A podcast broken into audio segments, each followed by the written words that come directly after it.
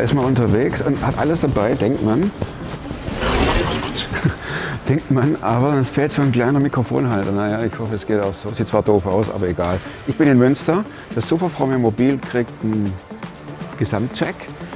Ist es dicht? Ist der Motor alles in Ordnung? Und so weiter und so fort. Und ich hoffe, es ist nichts und ich muss auch nicht viel bezahlen und dann können wir wieder weiterfahren auf zur nächsten Reise. Die wartet nämlich schon. Mein heutiger Gast war auch im Check-in und zwar im Krankenhaus und hat sich checken lassen. Einfach mal so und fuhr nach Hause und in der S-Bahn kriegte er noch einen Anruf aus dem Krankenhaus, er soll wieder kommen. Sie müssen mit ihm reden. Ja, wegen was und so weiter. Kommen Sie, wir reden nicht am Telefon. Fazit, Leukämie. Und alles, sein ganzes Leben hat es auf den Kopf gestellt und was dabei passierte, das erzählt er jetzt in seiner Geschichte. Klar bin ich einer, der gescheitert ist. Ich weiß nicht mal, was da läuft und was es ist. Ich bin in der Hinsicht im Moment ein bisschen privilegiert. Der Podcast mit Thomas Mayer. Natürlich denkst du dir dann erstmal, ja gut, der hat auch keine Ahnung. oder was weiß ich. studiert noch Medizin, Ja. leitet Das hat er im Bett, hat er eigentlich einen Hund draufgeschlagen. Egal wie abgedreht das war. Leukämie. Das ist eine Hammerdiagnose. Seit wann besteht die Diagnose? Ja, das war Anfang 2016. Mir der Boden unter die Füße mal weggezogen wurde kurz. Wie fing das an? Eigentlich fing es schon 2015 an. Das war so ein Zufallsbefund bei der Vorsorgeuntersuchung. Ja. Ist ja sehr unangenehm. Da denkst du an nichts Blödes. Da denkst du nichts Blödes. Mach es fertig. Oh, wir müssen Hochdeutsch reden. Ja, und Ja. dann hat die Ärztin damals gesagt, also bei Ihnen ist ein leichter Bruch im Anmarsch. Ist nicht so ernst, ja, aber das sollte man mal danach gucken. Schaffst du es ein bisschen auf Hochdeutsch zu drehen? Kann ich machen, ja. Ein bisschen. Ein bisschen. Ja, sagt die Soll- Ärztin also. Soll ich nochmal von vorne Nein, anfangen? nein, nein, nein. Sagt die Ärztin, da ist ein Leistenbruch. Ähm, ist nicht so kritisch, braucht man nicht in den nächsten Tagen danach schauen, sondern so im nächsten halben bis Jahr. Hast du auch Und- nichts mehr gedacht und alles klar? Habe und ich auch nichts und- gedacht und wieder heimgegangen und habe den legst mal auf die lange Bank. Das zweite Ereignis, was wichtig ist, ich war bei meiner Schwester über einen Jahreswechsel und da habe ich ein, ein Kalenderblatt einfach abgerissen von der Wand, von dem Kalender, wo dort hing. Und damals war der Psalm 118, so wie so ein Vers, der mich äh, leiden würde in diesem Jahr. Der heißt, dies ist der Tag, den der Herr macht. Lasst uns freuen und fröhlich an ihm sein. O Herr, hilf. O Herr, lass wohl gelingen. Okay, mit der ersten Hälfte kann man immer gut. Ja, Genau. super. Erste Warum Hälfte hast du den mitgenommen, den, den Zettel? Weil der hat mich dann in dieser Zeit sehr stark begleitet. Die kommt da nachher nochmal drauf. Okay, nicht vorgreifen, okay. Nicht vorgreifen, genau. Die Spannungsbogen aufrechterhalten. Das schaffen wir. Das schaffen wir, genau. Und ich habe gedacht, super Vers, dies ist der Tag, den der Herr macht. Lasst uns freuen und fröhlich an ihm sein. Damit kannst du ins neue Jahr starten. Ja. Dann war eine Reise geplant, eine Geschäftsreise nach China im März. Und ich habe gedacht, na, die Leiste ist nicht besser geworden. Ich habe gedacht, vor, dem, vor der China-Reise lasse ich das mal mit der Leiste noch richten, dass ich da einsatzfähig bin. Du weißt nie, was passiert, ja. Und dann habe ich im Diakonissenkrankenhaus in Stuttgart angerufen und habe gesagt, ich bräuchte einen Termin für eine Leisten-OP. Die gesagt, alles klar, komm mal Mitte Februar, also zur Blutuntersuchung vorher und dann zur Leisten-OP Ende Januar. Termin gemacht. Bin mit runtergefahren mit der Bahn, nicht mit dem Auto, mit der Bahn runtergefahren. Und dann wurde Blut abgenommen. Eigentlich Routine. Dann du in Gedanken vor völlig anders Völlig- Schon, schon die Reise vorbereiten Genau, und so weiter. Hier der, das iPad dabei und sagen, oh, wo- wie sieht's aus? Genau. Blut abgenommen. Ich habe gesagt, wir sehen uns dann in zwei Wochen zur OP. Die haben gesagt, prima, Sie sind ja jung, also relativ jung. Da, da, da erwarte mir jetzt nichts Besonderes. Und ich sitze in der Bahn und ich an das erinnere ich mich vielleicht fast noch am besten. Ich sitze in der Bahn Richtung Leinfelden zu meinem Arbeitgeber und ich kriege einen Anruf aufs Handy. Ich ziehe das Handy so raus. Diakonistenkrankenhaus. Sage, komisch, wieso rufe die jetzt an? ich was vergessen? Ja, meine Tasche. mein Handy habe ich, Geldbeutel habe ich doch eigentlich auch. Oh nee. Und ich sage, Herr Engelfried, bitte an der nächsten Station aussteigen, sofort wieder kommen. Ich habe gesagt, na, also um was geht's denn eigentlich? Also können wir Ihnen nicht sagen. Bitte aussteigen, sofort wieder kommen. Vielleicht kannst du dir vorstellen, was da in deinem Kopf mal kurz rumgeht. Ich habe gesagt, das ist was Ernstes. Das ist nichts harmloses, sonst hätte ich das nicht so gesagt und so Geheimniskrämerei. Ich habe es gar nicht verstanden. Was soll das eigentlich? Ja? Dann der nächste Station steigt aus, andere Richtung, nächste Bahn, wieder runtergefahren. Hast du deine Frau angerufen? Du, ich wusste noch gar nicht, um was es geht. Ich, ich habe nicht gewusst, ist es schlimm, wie schlimm ist es oder ist es völlig harmlos, ja? Eine Vorahnung war nicht da, gell? Klar. Und Blutentnahme. Blutentnahme, was denkst du auch dran? Eigentlich sonst immer gut gewesen. Und dann stehe ich da in der Information, habe gesagt, ich wollte in die Urologie. Und dann gesagt, nee, Sie müssen in die Hämatologie. Und ich bin da rein in die Hämatologie und die haben gesagt, Herr Engelfried, wir haben keine guten Nachrichten für, für, für Sie. Die Leukozyten, die so ein Indikator sind für, für die Leukämie, äh, si- sind bei Ihnen momentan nicht auf 8000, wie das normal wäre im Blut, sondern auf 200.000. Oh. Und wir wissen nicht, woran das liegt. Wir können es Ihnen momentan nicht sagen. Also da war jetzt noch nichts mit Leukämie oder so, aber das Thema ist ernst, wir müssen es sofort untersuchen. Was heißt das sofort untersuchen? Äh, was macht man da? Ja gut, die haben dann gesagt, man macht jetzt eine Sonographie von Ja. ihren Organe, ob da irgendwas ist, ob man irgendeine Entzündung sät oder so irgendwas, ob sie irgendwas verändert hat, ja. Und macht so ein paar präventive Untersuchungen. War das der Moment, als der Boden sich öffnete oder kam dann noch später? Ich meine, gut, da, da, da, da zieht es ja schon der Boden auseinander. Moment, ein, ein großer Riss war schon da. Also schon mal- Aha. so stand ich dann schon mit den Füßen äh, auf dem Riss. Aha. Aha. Ähm, ich habe dann gesagt, na gut, Zeit habe ich jetzt eigentlich keine. So, dann ich gleich wieder ins Geschäft, habe ein sehr dringendes Projekt gehabt und im März sollte ich eigentlich nach China. Sagen sie, hm, das müssen wir mal noch sehen, was, was da damit ist. Sonographie. Und dann kam der nächste Tiefschlag, der zweite Riss hat sich dann gleich aufgetan. Und der Arzt hat gesagt, ihre Milz ist unwahrscheinlich vergrößert.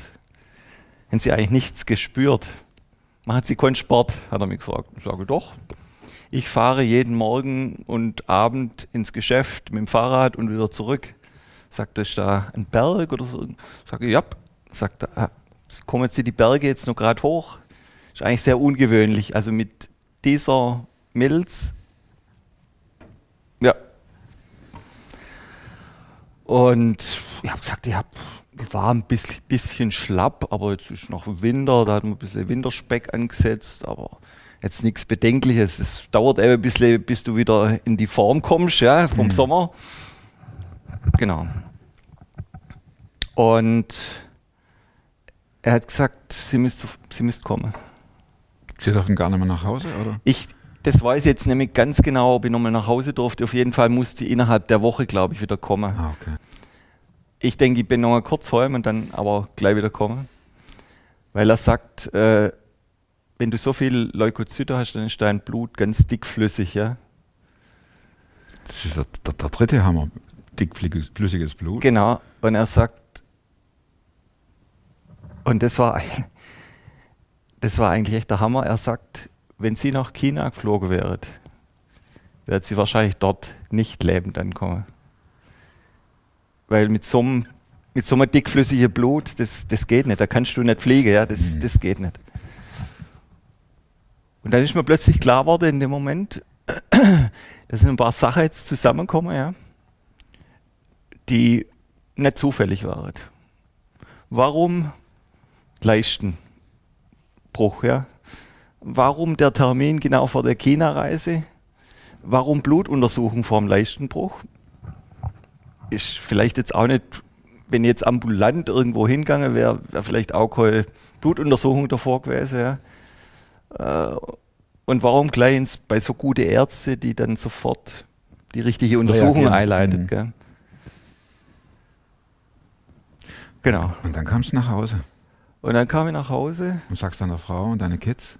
habe meine Frau gesagt, meine Kinder und gesagt, ich weiß nicht, was es ist. Kann ja auch ganz harmlos sein. Du, man Ah, hat ja immer noch ein bisschen ja, Hoffnung, ja, ja, es ist vielleicht doch nicht ganz so schlimm. Man muss ja nicht immer. Milz, also das hätte ich mehr spüren müssen und mir Ja, eigentlich genau. gut. Es, ja, Pfeifen im Wald, oder? Genau. Und Christine, die ist ja Krankenschwester, die hat dann gleich gesagt, das ist nicht gut. So erhöhte Leukozyte, das muss eine massive Entzündung sein irgendwo. Dann wieder, wieder zur äh, Station dann kommen, diesmal mit Gepäck. Und gesagt, berichtet sie mal ein, dass ihr ein bis zwei Wochen hier bleibt. Und dann ging es halt an die nähere Untersuchung. Und dann nach etwa zwei, drei Tagen dort im Krankenhaus. Und auch noch, ich, ich glaube, ich habe dann auch die erste Knochenmarksfunktion gehabt, also im Rücken. War es dann eigentlich relativ klar, dass der Arzt gesagt hat, Herr Engelfried, muss es Ihnen sagen, ist leider eine Leukämie, also ein Blutkrebs. Und so ist es jetzt halt mal. Und dann kam der freie Fall. Und dann kam der Fall, genau. Und dann fängt so an im Kopf zu rattern. Was machst du jetzt mit dieser Di Diagnose und was bedeutet es eigentlich? Ja. Wie lange hast du noch zu leben? Mhm. Und was bedeutet es auch für deine Kinder? Gell? Die waren jetzt noch nicht im Alter, dass die alle Ausland waren, berufstätig waren. Die waren alle noch in der, im Studium, in der Ausbildung. Und das war schon ein Tiefpunkt im Leben. Und da geht er schon einiges durch den Kopf.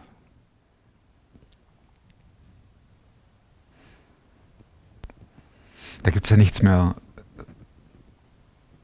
zum Halten, zum Festhalten, oder? Da muss man doch den freien Fall erstmal über sich ergehen lassen, oder? Eigentlich wenig. Meine, die erste Frage ist dann, wie tief fällt man jetzt eigentlich zum Arzt? Ja? Zum, inzwischen war ich dann auf der Onkologie. wie tief fällt man da?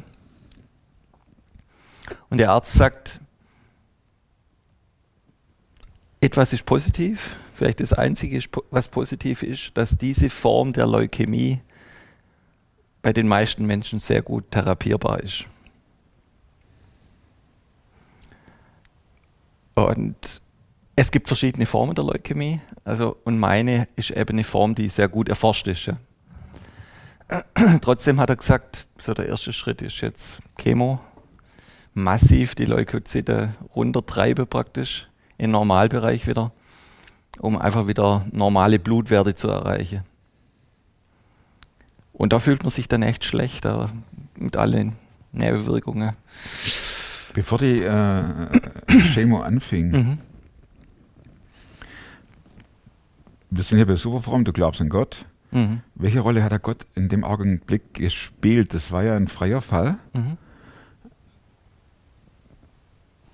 Die meisten von uns oder von denen, die Christen sind, die gläubig sind, kennen solche freien Fall, Falle, Fälle, Abstürze.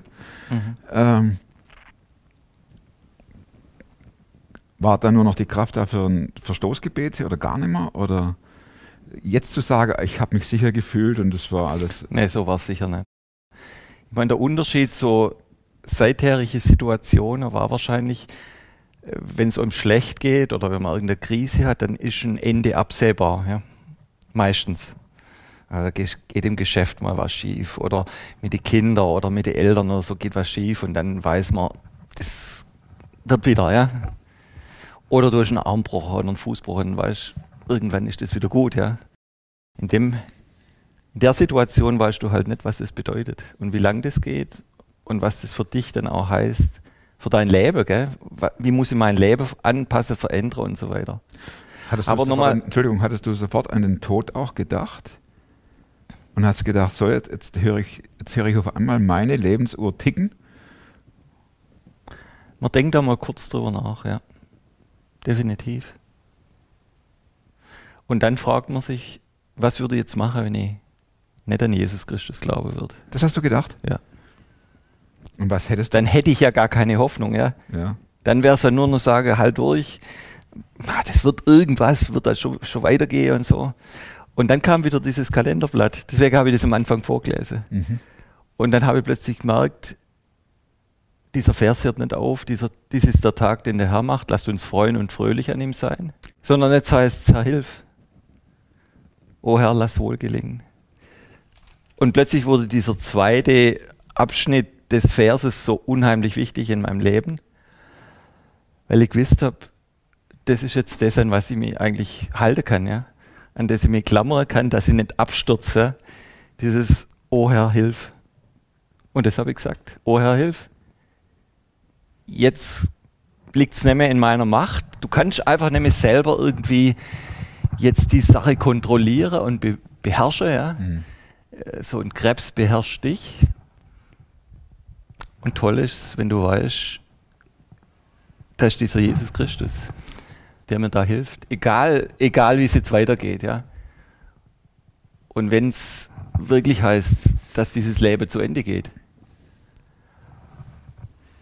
O Herr, hilf, o Herr, lass wohl gelingen. Das war. Und dieser, dieser Vers, der ging mir so oft, dann kannst du dir vorstellen, der geht mir auch jetzt noch immer wieder durch den Kopf. Wobei ich will es jetzt nicht nur auf dieses O Herr, hilf, o Herr, lass wohl gelingen reduziere, sondern auf dieses der Tag, den der Herr macht. Lasst uns freuen und fröhlich sein. Es war vielleicht etwas, was ich gelernt habe, dass man jetzt nicht nur auf die schlechte Botschaft fokussiert, ja, sondern auch sagt, es gibt da noch ein paar andere Sachen. Ja. Man denkt ja automatisch, wenn man so den Anfang hört, dies ist der, Herr, den der, Ta- äh, das ist der Tag, den der Herr gemacht. Yes, Strike. Ja, genau. Das wird cool. So hab ich auch ja, gedacht. Das wird so richtig Super, ja. cooles Superjahr. China kommt, das kommt, das kommt. ja. Und dann kriegt man so eine Diagnose. Aber äh, so, das, das ist dieses Paradoxon. Ne? Freuen im Leid. Ja. Fiel dir das schwer? Oder wie lange hast du gebraucht, um dahin zu kommen? So, das ist Freuen unter Tränen. Ich weiß nicht, wie ihr, ich weiß nicht, ob ich das sagen kann, Freude im Leid oder Freude in der, in Sagen wir mal so, ganz ehrlich, ich bin ein Mensch, der hat Angst, der hat Furcht. Das ist präsent in meinem Leben. Hm. Und dann, kann, dann fällt es eigentlich, ich hoffe, jedem schwer zu sagen, jetzt freue ich mich mal, ja. Und es ist jetzt der Tag, den der Herr macht. Ähm, aber trotzdem weiß ich, da ist dieser Herr, der mir hilft und diesen Tag zu was Gutem macht, ja. Das ist eigentlich das, was. Wie sah deine. Kommunikation aus mit Gott? In dieser Tiefe. Es war kein Anklagen. Ich habe Gott nie anklagt. Ich habe gesagt, da, warum, was, das bringt mir jetzt nichts, ja. Ich habe gewusst, Jesus sagt, fürchte dich nicht. Ich habe eher gelernt, Jesus wieder neu zu vertrauen, ja. Jetzt, wird, jetzt wurde der Glaube wirklich mal praktisch, ja. Und nicht so ein Kopfglaube, wo du irgendwo sitzt und sagst, wow, super, was der da vorne sagt und das ist ja echt klasse und das müssen wir jetzt umsetzen, so. sondern jetzt hast du gemerkt, jetzt bewährt sich dein Glaube oder auch nicht, ja. Oder auch nicht. Genau. Und jetzt ist es dran und der einzige Weg für mich gewesen, diesem Herrn zu vertrauen und zu sagen, Jesus, du machst richtig. Gab es auch Zeiten, wo dieses Vertrauen weg war? Es sind so Stimmungsschwankungen. So eine so- Chemo macht man ja nicht neben. Nee, ich will, ne? will auch mal sagen, vielleicht auch im Vorgriff, so eine Therapie mit Krebsmittel hat sehr stark äh, Auswirkungen auf deine Psyche. Ja. Ja.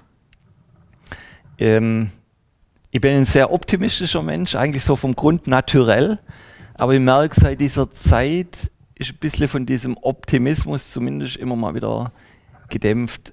Dinge, die vorher mir eigentlich sehr leicht von der Hand gingen, mit äh, Chaka, äh, die sind plötzlich, wurde plötzlich ein bisschen schwieriger, ja. Die sind plötzlich, das sind plötzlich Berge gewesen, wo ich vorher gesagt habe, let's go for it, ja.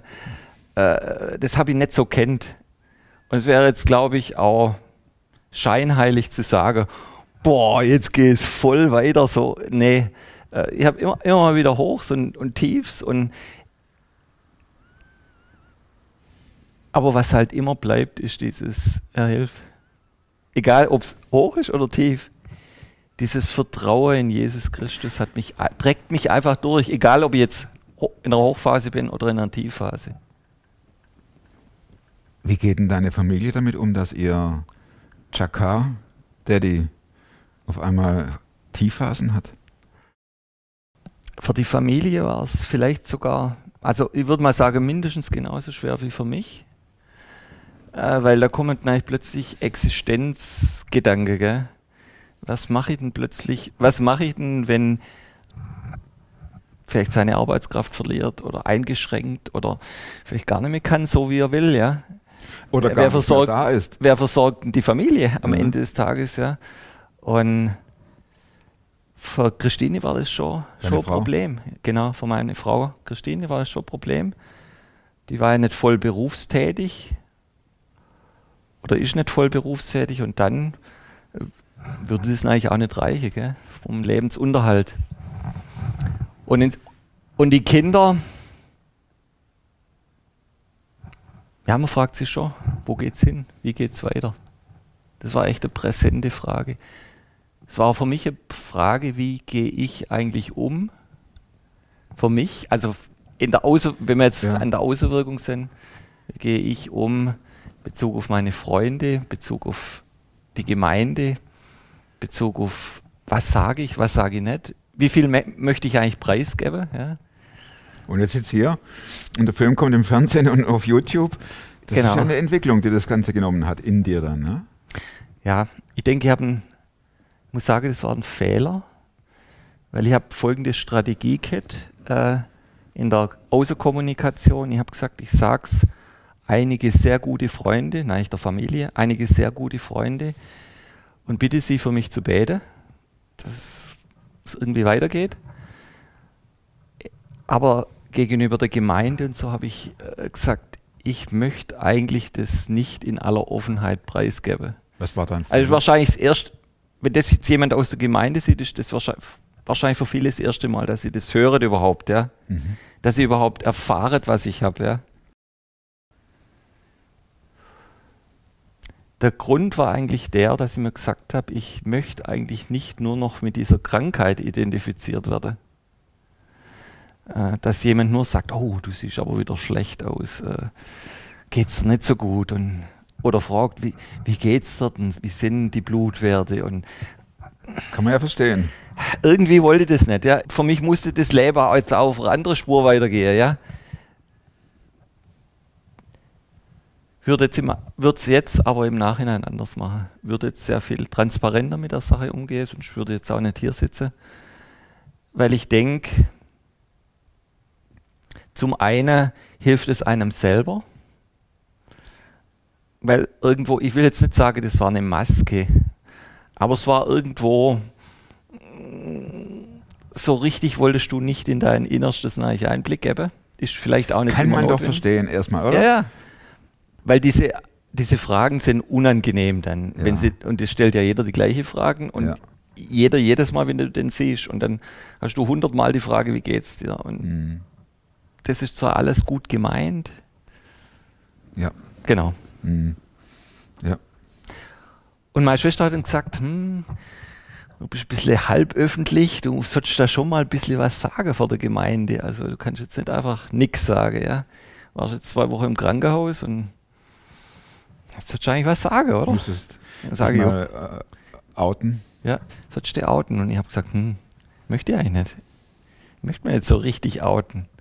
Aber irgendwas sagen muss ich eigentlich schon. Ich meine, die Leute wollen ja auch wissen, was war mit dem. Ja. Woll, wollen wissen, was mit, äh, was mit dir los war oder ist. Ja. Ne? Aus guter Motivation, nicht nur aus Neugierde. ja.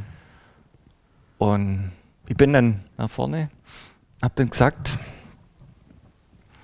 war im Krankenhaus, hat eine chronische Krankheit festgestellt, die ist gut behandelbar. Und ich gehe davon aus, dass ich Eine chronische Krankheit. innerhalb ähm, der nächsten Wochen wieder zu voller Schaffenskraft zurückkehre. So in etwa, ja. Mehr nicht. Mehr nicht. Mhm. Mehr nicht.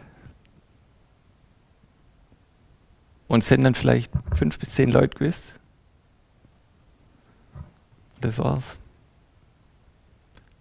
Und warum würde ich es heute nicht mehr so machen? Ich möchte heute immer noch nicht gefragt werden von 100 Leuten, wie geht's dir? Klar. Ähm, ich saß an einem Tag, vielleicht vor so einem Dreivierteljahr beim Onkologe. Also ich muss, dann muss ich ja regelmäßig in, Kommen wir gleich noch drauf, ja. Genau. Und dann saß ich da vor der Blutabnahme, war das? Und dann denke ich, ich traue meine Augen nicht. Kommt da plötzlich eine Kollegin zur Tür rein.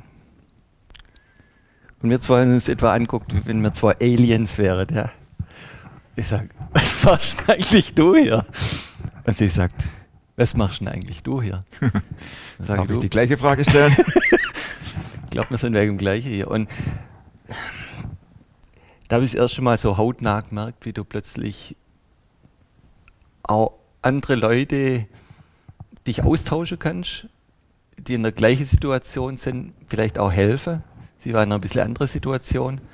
Und einfach ihr Mut zusprechen. Sie hat ist dann durch eine ziemlich schwere Zeit gegangen, hat diese Beziehung zu Jesus eigentlich nicht, aber wir sind, wir sind dann immer wieder im Geschäft eigentlich auch zusammengesessen und haben gesagt, du, wie geht's denn eigentlich? Und ich konnte ihr übers und sie hat mich eigentlich gefragt, wie, wie hast, bist, gehst du damit um? Was machst du eigentlich? Warum bist du überhaupt noch gut gelaunt? Ja? Und das war für mich schon ein Eye-Opener am Ende des Tages. Dass es so vielleicht noch mehrere Leute gibt, die mehr mit seiner Geschichte dann oder mit seiner Erfahrung mit Jesus auch am Ende des Tages ähm, Zeugnis sein kann. Das ist der Tag, heißt, den der Herr gemacht. Wie ist denn der Stand, der Gesundheitsstand jetzt? Das war die erste Chemo und dann die zweite wahrscheinlich und immer wieder neue Untersuchungen. Und wie ist der Stand jetzt? Also am Anfang gibt es eine Hammerchemo, da wird es massiv runtergedrückt, da Mhm. wird einfach die äh, Leukozyte Leukos, mhm. abgetötet und du scheidest das aus und das ist unangenehm. Und dann wird eine ähm, wird auf Tablette umgestellt, relativ massiv, morgens, abends. An Arbeit nicht zu denken. An Arbeit war noch etwa drei bis vier Wochen wieder zu denken. Schon? Noch, ja. Und ein zweiter Fehler wahrscheinlich, den ich dann gemacht habe, ich bin wieder voll eingestiegen. Eigentlich. Du bist voll eingestiegen. wieder. Voll eingestiegen, weil das, die Arbeit hat gebrannt. Ein sehr wichtiges Projekt war terminkritisch. Aber um das fertig zu machen, äh, es gibt eine Tablettentherapie, die ging konstant, die musste bis etwa vor einem Dreivierteljahr machen. Und dann kam der Onkologe und dann kommt man in so eine Reminiszenz, nennt sich das, ein sehr niedriger Wert, wo diese schlechten Zellen dann nicht mehr nachweisbar sind im Blut. Und nach zwei Jahren, wo es nicht mehr nachweisbar ist, ähm, kann, kann man dann versuchen, diese Tabletten abzusetzen.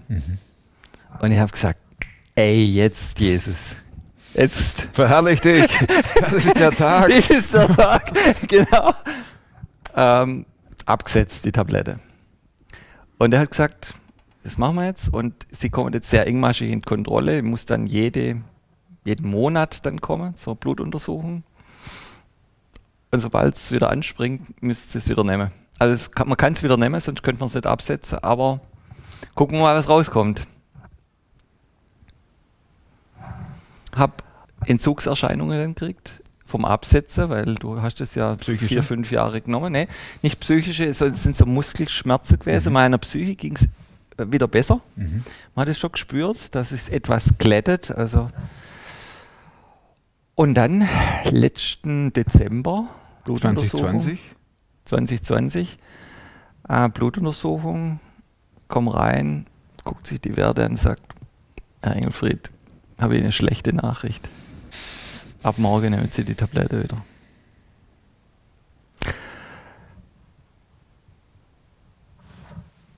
Wenn sich in 2016 mal so ein Abgrund aufgetan hat, dann tut sich jetzt kein Abgrund mehr auf. Weil der Fall war natürlich bedeutend tiefer wie das, was jetzt komme ist. Natürlich habe ich Gott zutraut, dass er mich heilt, dass er das schafft. Und, aber ich habe gesagt, lass wohl gelingen. Und ich nehme es jetzt auch wieder aus seiner Hand. Ich, ich nehme jetzt halt wieder die Tablette. Ähm, bin dankbar, dass ich jeden Morgen aufstehen kann, dass ich voll arbeiten kann, dass ich Sport treiben kann, dass die Einschränkungen jetzt doch okay sind, nicht null. Wie gesagt, es sind die Stimmungsschwankungen, es sind Hautausschläge zum Teil und es sind äh, andere Sachen, die ein bisschen Haare, Haarausfall. Ja. Aber so, so ist es. Damit kann man leben, da gibt es viel schlimmere Fälle. Aber es zeigt doch, es geht halt nicht immer so geradlinig. Und Gott ist halt, Gottes Wege sind halt manchmal andere. Gell? Dieser, dieser zweite Fall, Sturz, hat das was in deiner Beziehung zu Gott gemacht? Im Sinne von, ich bin echt enttäuscht, dass du da jetzt nicht hier, dass ich das wieder nehmen muss? Oder ich bin echt enttäuscht, dass du dich jetzt nicht als der erweist, von dem ich in der Bibel lese, nämlich mächtig und stark und mhm. helfend?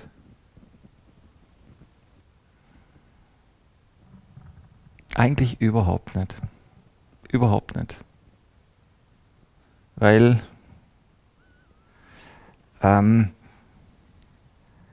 wie gesagt, dieses Vertrauen in Jesus und dass er es richtig macht und wie er dann auch geleitet hat, äh, das wächst ja. ja. Und ich denke, wenn wir durch so Tiefe durchgegangen sind, und es gibt immer wieder Tiefe, es gab auch noch andere Tiefe in meinem Leben, ja, äh, da merkst du auch, Gott macht dann mit dir wieder den nächsten Schritt. Ja. Der lässt die Ebbe nicht hängen. Ja. Und ich habe das da, daran auch überhaupt nicht festgemacht. Ich hätte mich gefreut, wenn ich geheilt war. Es ist toll, wenn du die Medikamente nicht nehmen musst, aber ja. Wie ist denn die Prognose? Die Prognose ist, dass es kann, man wird es wieder versuchen abzusetzen, weil man kann es sofort wieder ansetzen, das Medikament. Aber ich gehe davon aus, dass ich das mein Leben lang nehmen werde und dass ich ein Leben lang mit diesen Nebenwirkungen leben muss. Aber ich weiß auch, vielleicht klingt das jetzt ein bisschen pathetisch, dieser Herr, mit dem bin ich auch ein Leben lang zusammen und noch darüber hinaus. Gell? Und das macht die ganze Sache eben nicht frustrierend, sondern manchmal denke ich, vielleicht geht es mir auch manchmal Vielleicht ist es auch manchmal gut, wenn man so von der Abhängigkeit wieder lebt von Jesus. Wenn nicht alles so wie am Schnürchen, äh, Schnürchen geht, gell, mhm. sondern wenn es dann auch mal wieder, wenn du auch mal siehst, manches ist nicht under my control, das ist under the Lord's control, ja. Und das ist, das ist was wert, finde ich. Wer ist Gott für dich?